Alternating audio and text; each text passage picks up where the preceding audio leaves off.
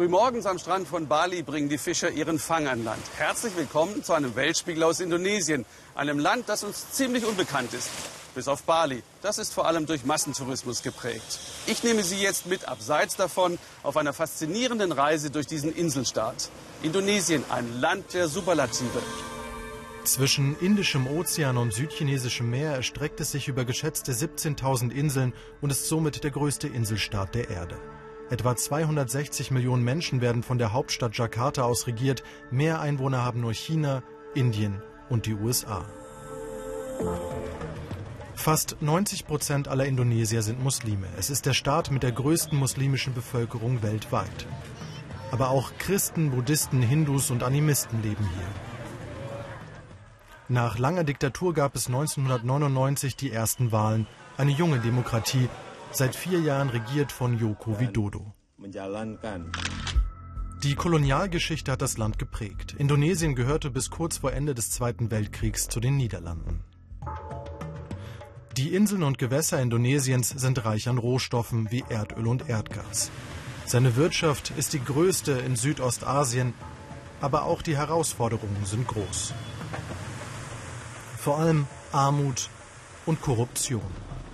Und auch Naturkatastrophen treffen Indonesien immer wieder hart. 2004 löste ein Seebeben vor der Insel Sumatra einen verheerenden Tsunami aus. Zehntausende Menschen starben. Und erst vergangenen Monat bebte die Erde auf der Insel Lombok. Indonesien liegt auf dem sogenannten Pazifischen Feuerring, der geologisch aktivsten Zone der Erde. Auf den Inseln gibt es etwa 130 aktive Vulkane.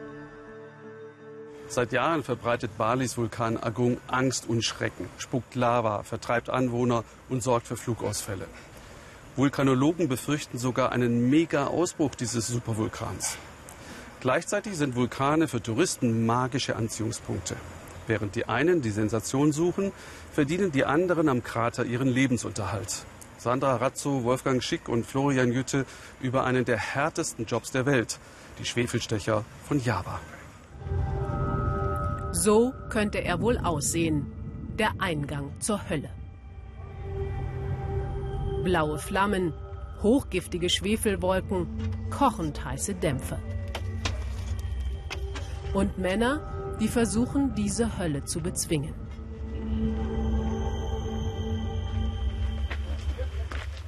Einer von ihnen ist Saleh.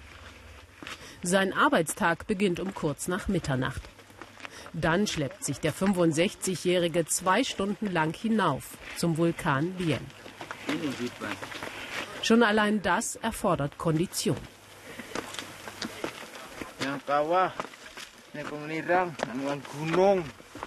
Das ist hart. Ich bin ja nicht mehr der Jüngste. Deswegen komme ich auch nur noch dreimal die Woche hier hoch. Öfter machen das meine Knochen einfach nicht mehr mit.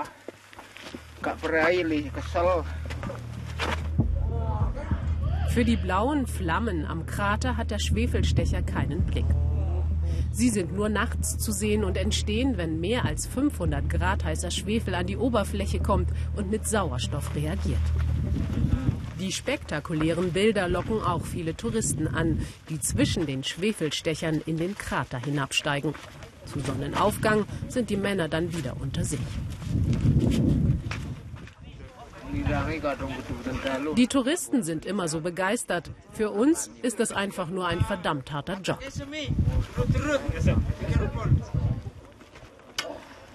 Um 4 Uhr morgens geht die Sonne auf. Lange Rohre ragen aus dem Berg. Sie sollen den flüssigen Schwefel ableiten. Selbst mit einer Atemschutzmaske ist der Gestank kaum auszuhalten.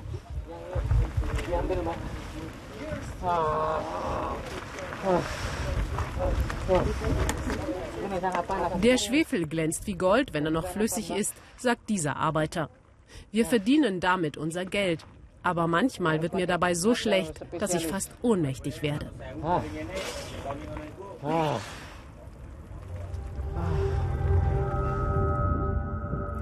Eine Landschaft wie aus einer entfernten Galaxie. Bei Tagesanbruch kommt der giftblaue Vulkansee zum Vorschein. Experten nennen ihn das größte Säurefass der Welt. Sein Wasser ein ätzendes Gemisch aus Säure und Schwefel. Nur ein paar Meter davon entfernt kämpft Saleh mit dem Vulkan. Ohne Atemschutzmaske und ohne Arbeitshandschuhe. Die wären viel zu teuer, sagt er.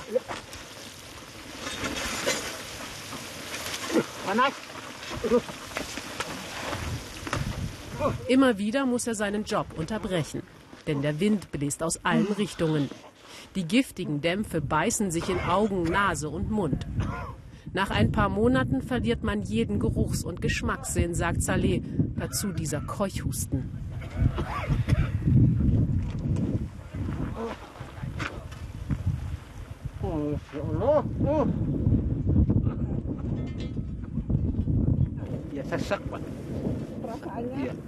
Der Rauch legt sich auf meine Lunge, macht das Atmen schwer. Manchmal ist das schon beängstigend, wenn so eine Schwefelwolke kommt und man nichts mehr sieht. Aber dann muss man einfach ruhig bleiben.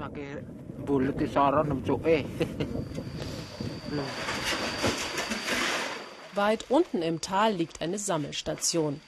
Hier wird der Schwefel eingeschmolzen und gereinigt. Hauptabnehmer sind die Kosmetikindustrie und die Raffinerien in der Nähe, die damit Zucker bleichen. In Industrieländern entsteht Schwefel sehr billig als Nebenprodukt der Erdölverarbeitung. Hier im armen Teil Indonesiens ist es billiger, den Schwefel von Arbeitern aus dem Vulkankrater herausholen zu lassen. Wir halten uns an die Standards. Die Arbeiter können bei uns immer noch mehr verdienen als anderswo in der Gegend. Deswegen glaube ich, hat das Schwefelstechen im armen Osten der Insel Java noch eine Zukunft. Hier am Fuße des Vulkans lebt Saleh mit seiner Frau. Trotz des Knochenjobs in sehr bescheidenen Verhältnissen. Immerhin haben sie immer genug zu essen. Endlos weite Reisfelder. Saleh und seine Frau Juna lieben das satte Grün und die frische Luft. Doch die Arbeit in der Schwefelmine bringt dreimal mehr pro Tag ein als die auf dem Reisfeld. Ich mache mir Sorgen um ihn, wenn er da oben am Vulkan arbeitet. Aber wir haben keine Wahl und ich bete dafür, dass er immer wieder heil zurückkommt. Der Vulkan bläst den Arbeitern beständig seinen giftigen Atem ins Gesicht. Aber aufgeben? Nein, sagt Saleh. Ich mache das, solange ich noch kann und hoffe, dass es meinen Kindern und Enkeln mal besser geht und dass sie ihren Träumen nachgehen können.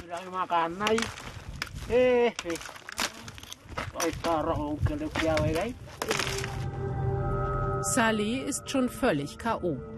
Aber jetzt erwartet ihn noch einmal ein richtiger Knochenjob. Der Aufstieg. Mit 50 Kilo schweren Brocken auf dem Buckel.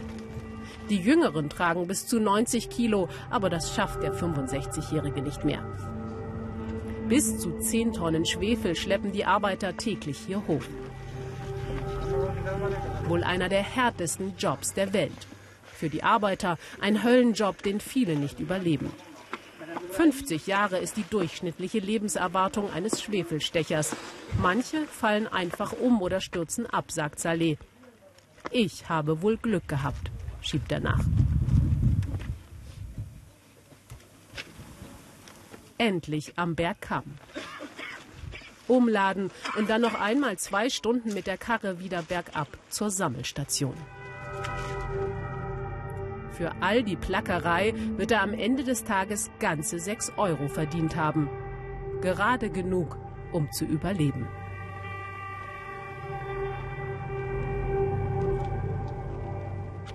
Wir sind von Bali weiter nach Südosten geflogen auf die Insel Sumba.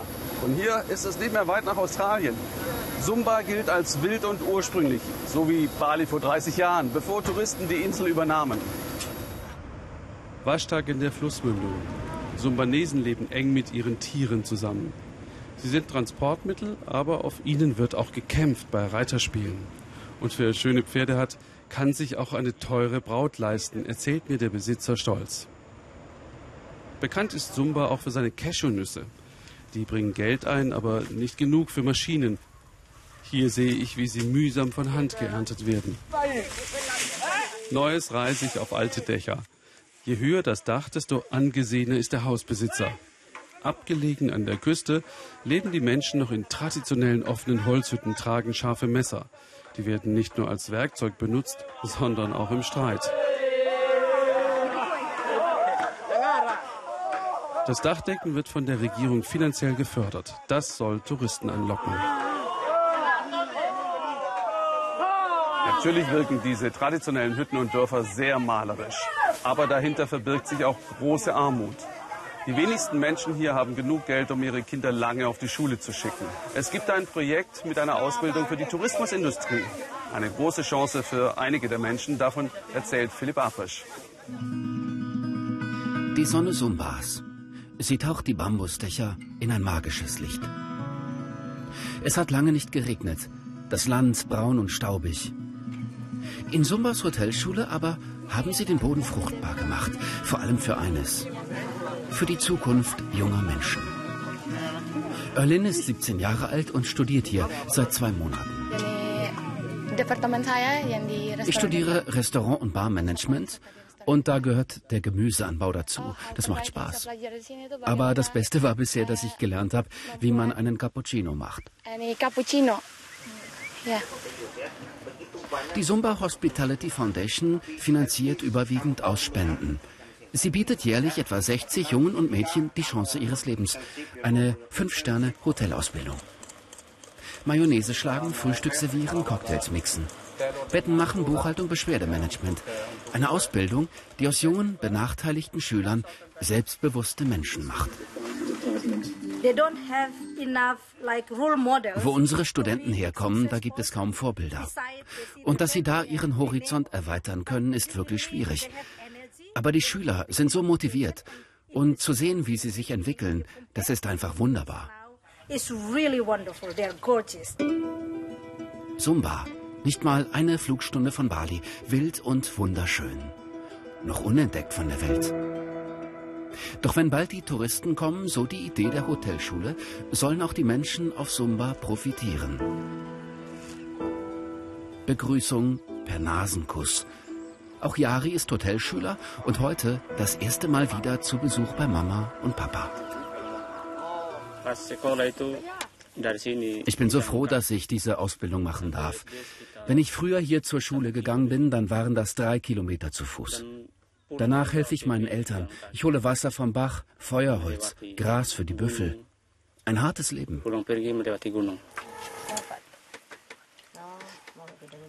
Yari schmeckt den Kaffee ab. Fachgerecht, wie gelernt, vom Sternekoch. Er ist dick geworden, oder? In Sumbas Süden brannten riesige Wellen an den Strand. Inmitten der Cliffs steht ein Hotel der Weltklasse. Mit etwas Glück dürfen Yari und Alin hier bald zeigen, was sie gelernt haben beim Praktikum. Wir haben hier anspruchsvolle Gäste, aber die Hotelschüler passen sich sehr gut an. Sie sind aufgeweckt, neugierig, mit wunderbarem Lächeln. Für mich sind die Hotelschüler die Superstars von Zumba. Von der Bambushütte in die Bambusvilla. Was für eine schöne Aussicht. Erlin und Yari, die Superstars von Zumba, träumen schon von morgen. Ich stelle mir vor, eines Tages auf der Terrasse, alles voller Gäste und alle trinken meinen Cappuccino. Erst Cappuccino servieren und dann Schritt für Schritt ganz nach oben in der Karriere. Ich liebe die Hotelschule, schreiben beide in den Sand von Sumba. Die Liebe, die ihr Leben für immer verändert. Sie wird wohl länger währen als bis zur nächsten Welle. Ein Grabstein auf Sumba, wie es hier viele gibt. Und ich stehe übrigens auf heiligen Boden. Wenn die Lehrlinge aus der Hotelfachschule auf der Insel bleiben, dann wachsen sie weiter mit der Naturreligion Marapu auf. Da gibt es Ahnenkult und Begräbnisrituale. Jede indonesische Insel hat ihre eigenen Rituale. Sandra Razzo hat den Totenkult auf Sulawesi beobachtet. Und seien Sie gewarnt, um das zu verstehen, werden wir die Toten auch zeigen. Maria Ranti war 95 Jahre alt, als sie 2015 starb. Heute wird ihr Sarg erstmals wieder geöffnet, denn es ist Zeit für Manene, die Reinigung der Toten. Mit Lieblingshandtasche und Hut soll die Tote nun ein paar Stunden mit ihrer Familie verbringen. Hier ein Zeichen der Nächstenliebe. Genauso ist sie immer gern spazieren gegangen. Samara und Tumbang sind seit mehr als 20 Jahren tot. Weil sie so lange miteinander verheiratet waren, erklärt Jonathan Sambara, ihr Enkel, nennen sie alle im Dorf Romeo und Julia. Romeo und Juliet. Es ist eine geheimnisvolle Welt hoch oben in den Bergen der Insel Sulawesi. Hier lebt das Volk der Toraja. Ihre Traditionen sind Jahrhunderte alt, ihre Totenrituale legendär. In solchen Berghöhlen finden die Toten irgendwann ihre letzte Ruhe. An manchen Orten erinnern hölzerne Puppen als Ebenbilder an die Verstorbenen. Hier im Dorf Lemo Potong ist im März mit 91 Jahren der Lehrer Elias Tande gestorben. Seine Frau Esther bewahrt den Leichnam zu Hause auf, gut einbalsamiert. Bis zur Trauerfeier kann es noch Monate dauern. Bis dahin gilt er nicht als tot, sondern als Makula, krank. Der Tod ist bei den Toraja kein abruptes Ende, sagt Esther Buto, sondern der Beginn eines langen Prozesses, Lebewohl zu sagen.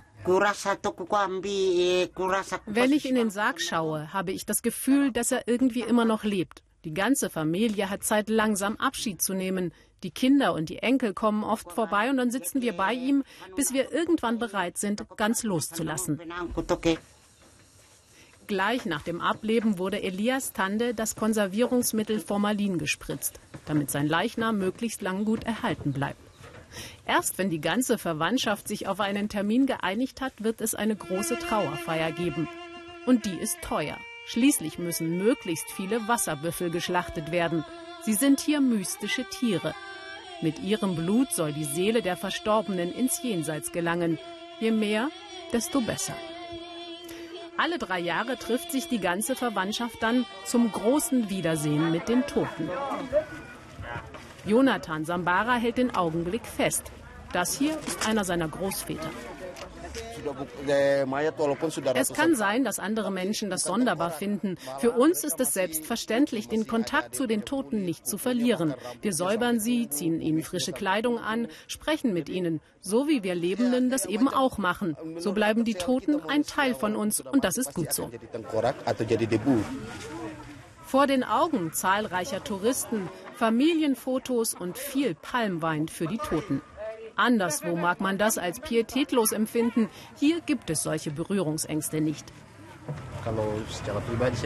Der Tod ist doch einfach die andere Seite des Lebens und wir sind sehr glücklich, dass auch Fremde unsere Freude teilen können. Die ewige Präsenz des Todes im Leben. Bei den Toraja gibt es kein Verdrängen.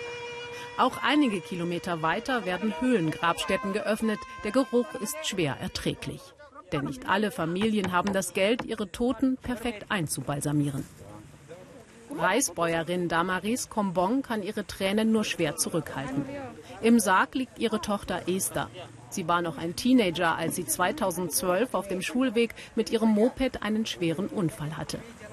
In ihrer Schuluniform liegt sie im Sarg, bewacht von ihrem Lieblingsstoffhasen. Ich bin so traurig, dass ich sie so früh verloren habe, aber Gott hat es so bestimmt. Alle drei Jahre kann ich sie wiedersehen. Das tröstet mich irgendwie auch wieder, dass ich ihr dann so nah bin. Bei den Toraja lernen schon die Kinder mit dem Tod und den Toten umzugehen. Sie sind überall dabei. Jonathan befreit die Nase seines Vaters von Staub. Die Witwe, Jonathans Mutter Lydia, ist stolz darauf, wie gut ihr Mann noch aussieht. Das bringt der Familie Glück und Wohlstand, sagt sie.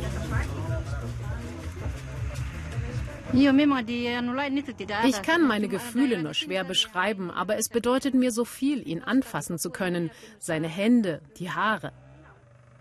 Fast alles so, als würde er noch leben, sagt sie noch. Gott sei gnädig.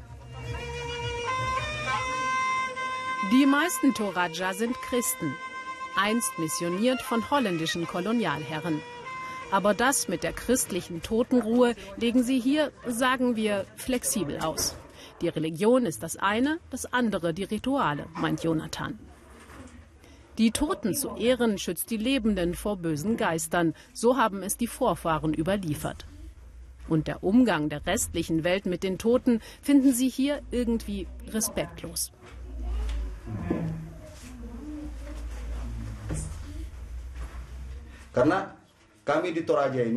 Ich kann es mir nicht vorstellen, Tote einfach so zu begraben oder zu verbrennen. Dann sieht man sie ja nie wieder. Dann sind sie für immer weg. Das würden wir, Toraja, glaube ich, nicht übers Herz bringen. Hier ist der Abschied fast schon spielerisch. Mach's gut, Papa, sagt Jonathan. Bis bald. In drei Jahren werden sie sich wiedersehen. Nach der geheimnisvollen Bergwelt tauchen wir jetzt in eine vibrierende Metropole ein. Jakarta, Indonesiens Hauptstadt. Das Stadtzentrum liegt hier hinter mir. 9,5 Millionen Menschen leben hier, 30 Millionen im Umland. Aber es ist eine Stadt, die im Meer versinkt. Bereits jetzt liegen 40 Prozent unter dem Meeresspiegel. Und jedes Jahr geht es weitere 6 Zentimeter runter. Es hilft auch nicht, dass hier 13 Flüsse im Meer münden. Am schnellsten geht es hier durch die Stadt mit dem Moped-Taxi. Und obwohl es ganz schön heiß und schwül ist, Helm ist hier Pflicht. Die noch vor wenigen Jahren chaotische und dreckige Hauptstadt präsentiert sich wie frisch geföhnt. Grün, kein Müll in den Straßen und der Verkehr erträglich. Die Regierung gibt Geld aus für neue Straßen und Brücken. Das ändert nichts daran, dass die Kluft zwischen arm und reich wächst. Mit seinem Pro-Kopf-Einkommen liegt Indonesien weltweit nur im Mittelfeld. Im Markt falsche nicht nur ich, aber man wird sich einig und erntet immer ein freundliches Wort. Religion spielt hier im Alltag eine immer größere Rolle. Kathedrale neben Moschee, das ist ein friedliches Bild.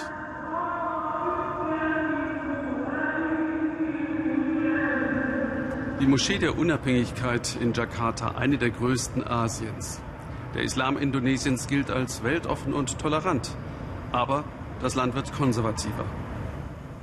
Besonders in der Provinz Aceh ist der Einfluss eines erzkonservativen Islam im Alltag deutlich zu spüren. Hier gilt die Scharia, das islamische Recht. Moralwächter patrouillieren. Wer offen Alkohol trinkt, unverheiratet Händchen hält oder sich küsst, wird festgenommen und öffentlich mit Schlägen bestraft. Immer öfter wird der Islam politisch instrumentalisiert. Ein Christ hinter Gittern, der Gouverneur von Jakarta wurde letztes Jahr wegen angeblicher Beleidigung des Islam verurteilt und verlor so seine Wiederwahl. Terroristen brachten zuletzt 13 Christen um.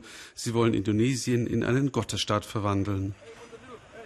In diesem Café bin ich mit Nur Huda verabredet. Er erforscht Gründe für Terrorismus und wie die Menschen rekrutiert werden.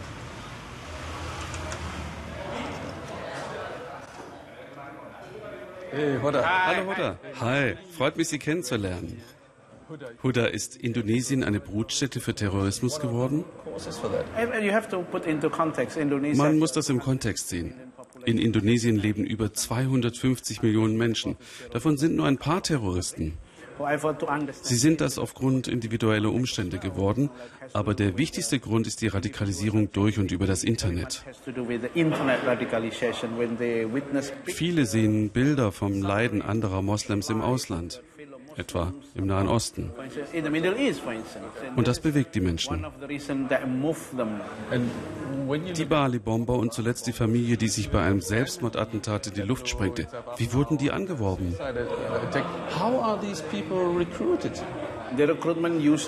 Früher lief das über traditionelle Strukturen, aber heutzutage verbreitet zum Beispiel der sogenannte IS Filme in den sozialen Medien. Früher schloss man sich erst einer bestimmten Gruppe an, aber im Zeitalter des Internets hat sich das geändert. Die Leute fühlen sich einer Idee verbunden. Sogar junge Menschen, die gar keiner Gruppe angehören, auch Frauen wollen etwas unternehmen und zum Beispiel in Syrien kämpfen. Kritiker sagen, die Islamisierung habe in Indonesien begonnen, als das Land demokratisch wurde. Ja, da ist was dran. Aber der politische Islam hat sich nicht in einem Vakuum entwickelt. Man muss in die 80er Jahre schauen, als die Saudis begannen, jungen Leuten Geld für ein Studium im Nahen Osten zu geben. Und dort ließen sich dann viele von deren sehr strengen Auslegung des Koran vom Wahhabismus inspirieren. Oder Indonesien ist bekannt für einen liberalen Islam und religiöse Toleranz. Wie lange wird das noch so bleiben?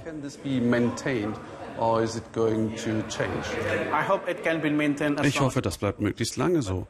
Aber wir machen jetzt eine sehr schwierige Zeit durch.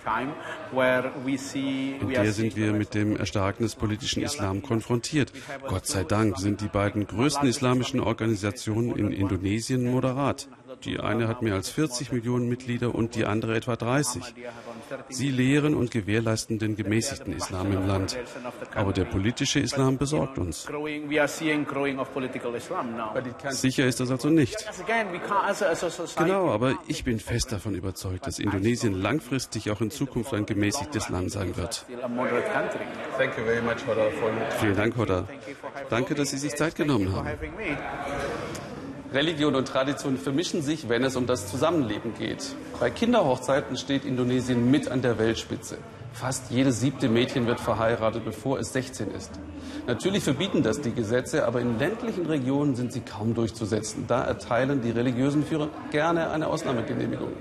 Annette Dietert hat Frauen getroffen, die dagegen kämpfen. Es liegt ganz versteckt am Hang an der Westküste Lomboks. Kekaitan, das Dorf der Witwen. Hier sind die Frauen unter sich, Frauen, die als Kinder verheiratet wurden, später dann aber vor ihren Männern geflohen sind. Witwen im eigentlichen Sinne sind sie also nicht, aber sie fühlen sich so. Ibo Raihan, die im Dorf den Reis verkauft, musste mit elf heiraten. Ihr Vater zwang sie dazu, nachdem er sie mit einem Jungen am Strand sah, den sie kaum kannte.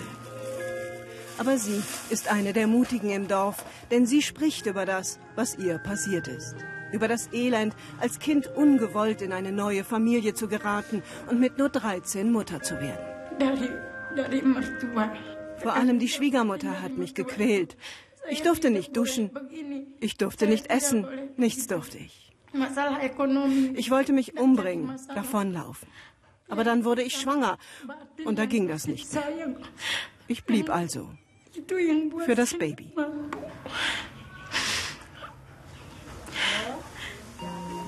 Sie erduldet ihr Schicksal, obwohl sie sich als Sklavin fühlt. Als ihre Schwiegermutter stirbt, beschließt Ibu Raihan, das Schweigen zu brechen. Mit ihrer Freundin Ulla zieht sie los, zunächst im Umkreis ihres Dorfes. Dann aber hört sie von einem Regierungsprogramm und ihr Engagement wird ab jetzt öffentlich. Für ein Taschengeld zieht sie nun durch die ganze Region, warnt vor der Kinderehe, wo immer sie hinkommt. Die Scheu, öffentlich über ihr eigenes Schicksal zu sprechen, hat sie überwunden. Ich bin ein schlechtes Beispiel. Wie gern hätte ich einen bunten Schulranzen getragen, etwas gelernt, um finanziell unabhängig zu sein. All das aber werde ich nie mehr haben. Und das nur, weil ich so dumm war, mich zu früh verheiraten zu lassen. Und dann zeigt sie mit Ullas Unterstützung ihren Film, der mit Amateuren gedreht wurde. Ihre Geschichte, wenn man so will. Und gleichzeitig die so vieler Mädchen hier.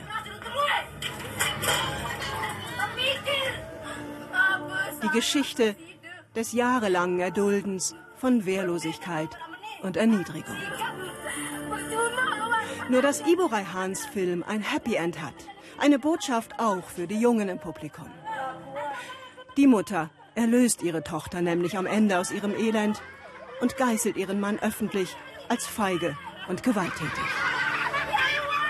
Die Vorführung ist ein voller Erfolg, auch bei den Jungs, die ihnen aus einem einfachen Grund besonders wichtig sind. Weil selbst die kleinen Jungs noch immer viel mehr zu sagen haben als die Mädchen hier. Gerade ihnen müssen wir klar sagen, was wir nicht mehr wollen, damit sich was ändert. Als Kämpferin für die Rechte der Mädchen auf Lombok, so sehen sie sich selbst heute. Und sie sind längst nicht mehr die Einzigen. Wir fahren mit ihnen auf die Nachbarinsel nach Sumeneb. Zu Besuch bei einem hier bislang einzigartigen Projekt, einer Schule, in der Mädchen, die als Kinder verheiratet wurden, umsonst eine Ausbildung bekommen. Die Idee dazu hatte die Direktorin Devi Khalifa, die ihnen so einen neuen Start ins Leben ermöglichen will. Mädchen, die ihr viel verdanken. Denn ihre eigenen Familien sind zu arm, um ihnen selbst zu helfen.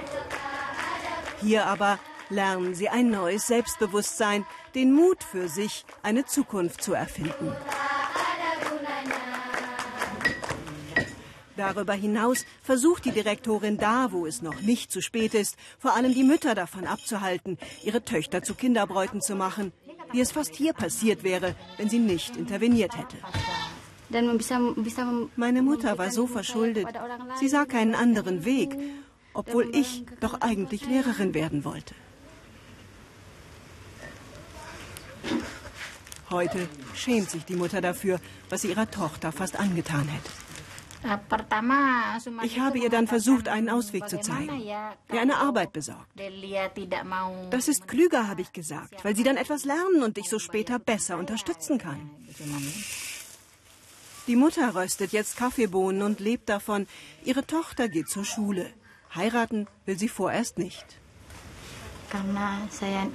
Aber wenn die Direktorin damals nicht so klar dagegen gewesen wäre, ich hätte sie weggegeben. Für Ibu Raihan wäre eine solche Schule die Rettung gewesen. So ein Projekt würde auch auf ihrer Insel gebraucht. Aber schon der Austausch mit den anderen Mädchen ist ein großer Schritt nach vorn, denn in weiten Teilen Indonesiens ist das Thema noch immer ein Tabu. Das hier macht mich traurig und glücklich zugleich. Ich wünschte, ich könnte die Zeit zurückdrehen und noch einmal von vorne anfangen. Aber es ist schön, dass es jetzt so etwas gibt. Dass der Islam den Frauen dabei im Weg stehe, hält die Direktorin übrigens für Unsinn. Wo steht denn im Koran, dass wir Frauen nicht Unternehmerin sein dürfen? Mohammeds Frau war doch selbst Businessfrau. Unabhängigkeit dürfe für die Frauen Indonesiens nicht mehr länger ein Fremdwort sein, denn nur mit ihrer Kraft könne das Land sich wirklich weiterentwickeln. Indonesiens Bevölkerung ist jung, die Hälfte unter 25. Überall auf meiner Reise habe ich ihren Optimismus gespürt. Geht es nach der Regierung, dann soll Indonesien eine der führenden zehn Wirtschaftsnationen der Welt werden. Dazu muss das Land seinen natürlichen Reichtum besser nutzen. Aluminium, Gas, Fisch und Kakao für hochwertige Schokolade. Sandra Ratze hat eine junge Unternehmerin getroffen, die weiß, wie das geht. Rollkoffer, Laptop, Flugtickets. Sabrina Mustopo ist für ihren Job ständig auf Achse. In Indonesien geboren, in Singapur zur Schule gegangen, in den USA an einer Elite-Uni studiert. Aber seit 2013 lebt sie wieder in ihrer Heimat. Sie hat eine Kakaofirma gegründet. Heute ist sie auf dem Weg von Jakarta nach Sumatra. Ich wollte irgendwie immer nach Indonesien zurückkommen und hier was aufbauen. Daher habe ich auch nie meine indonesische Staatsbürgerschaft aufgegeben. Ich finde einfach, dass es so viel gibt, was man hier anpacken kann. Das Land hat großes Potenzial, aber ist auch noch sehr rückständig. Deshalb bin ich wiedergekommen. Heute besucht sie einen der 200 Bauern, die ihre Firma mit Kakaobohnen beliefern. Vertrauen aufbauen sei das Wichtigste, wenn man etwas verändern wolle. Die Unternehmerin lässt Bauer Taufik Hidayat die neuen Schokoladensorten probieren und bespricht Wege, wie er effizienter produzieren kann. Selbst die scheinbar einfachen Dinge können hier draußen auf dem Land zum Problem werden. Erst seit dem vergangenen Jahr hat der Bauer überhaupt Strom, von Internet ganz zu schweigen. Die Infrastruktur ist ziemlich schlecht. Du kannst nicht einfach deinen Laptop nehmen, um etwas herauszufinden. Wenn zum Beispiel deine Kakaoschoten schwarz werden und du keine Ahnung hast, was los ist, kannst du das hier nicht einfach googeln. Und deswegen ist die Agrarökonomin und Ernährungswissenschaftlerin nicht nur Auftraggeberin, sondern hier auch Ausbilderin. Obwohl Indonesien der drittgrößte Kakaoproduzent der Welt ist, gibt es so gut wie keine einheimischen Schokoladenprodukte. Wir dürfen nicht nur unsere Rohstoffe verkaufen, sagt die 33-Jährige.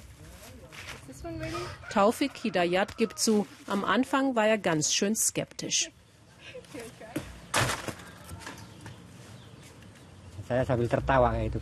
Als Sabrina hier das erste Mal aufgetaucht ist und uns einen höheren Preis als der andere Händler angeboten hat und dazu noch fachliche Beratung, haben wir uns totgelacht über dieses Mädchen aus der Stadt. Aber dann haben wir gemerkt, dass sie es wirklich ernst meint.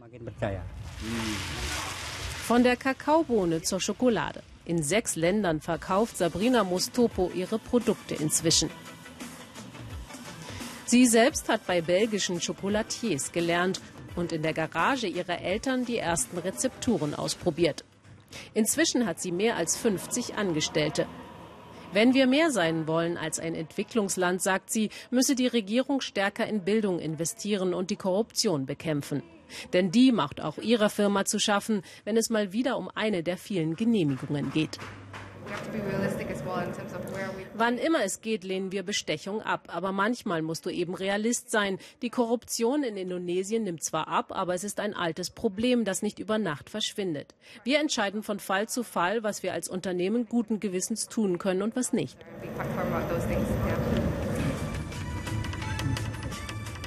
Die Geschäftsfrau muss schon wieder weiter. Ihr Auto ist oft auch ihr Büro.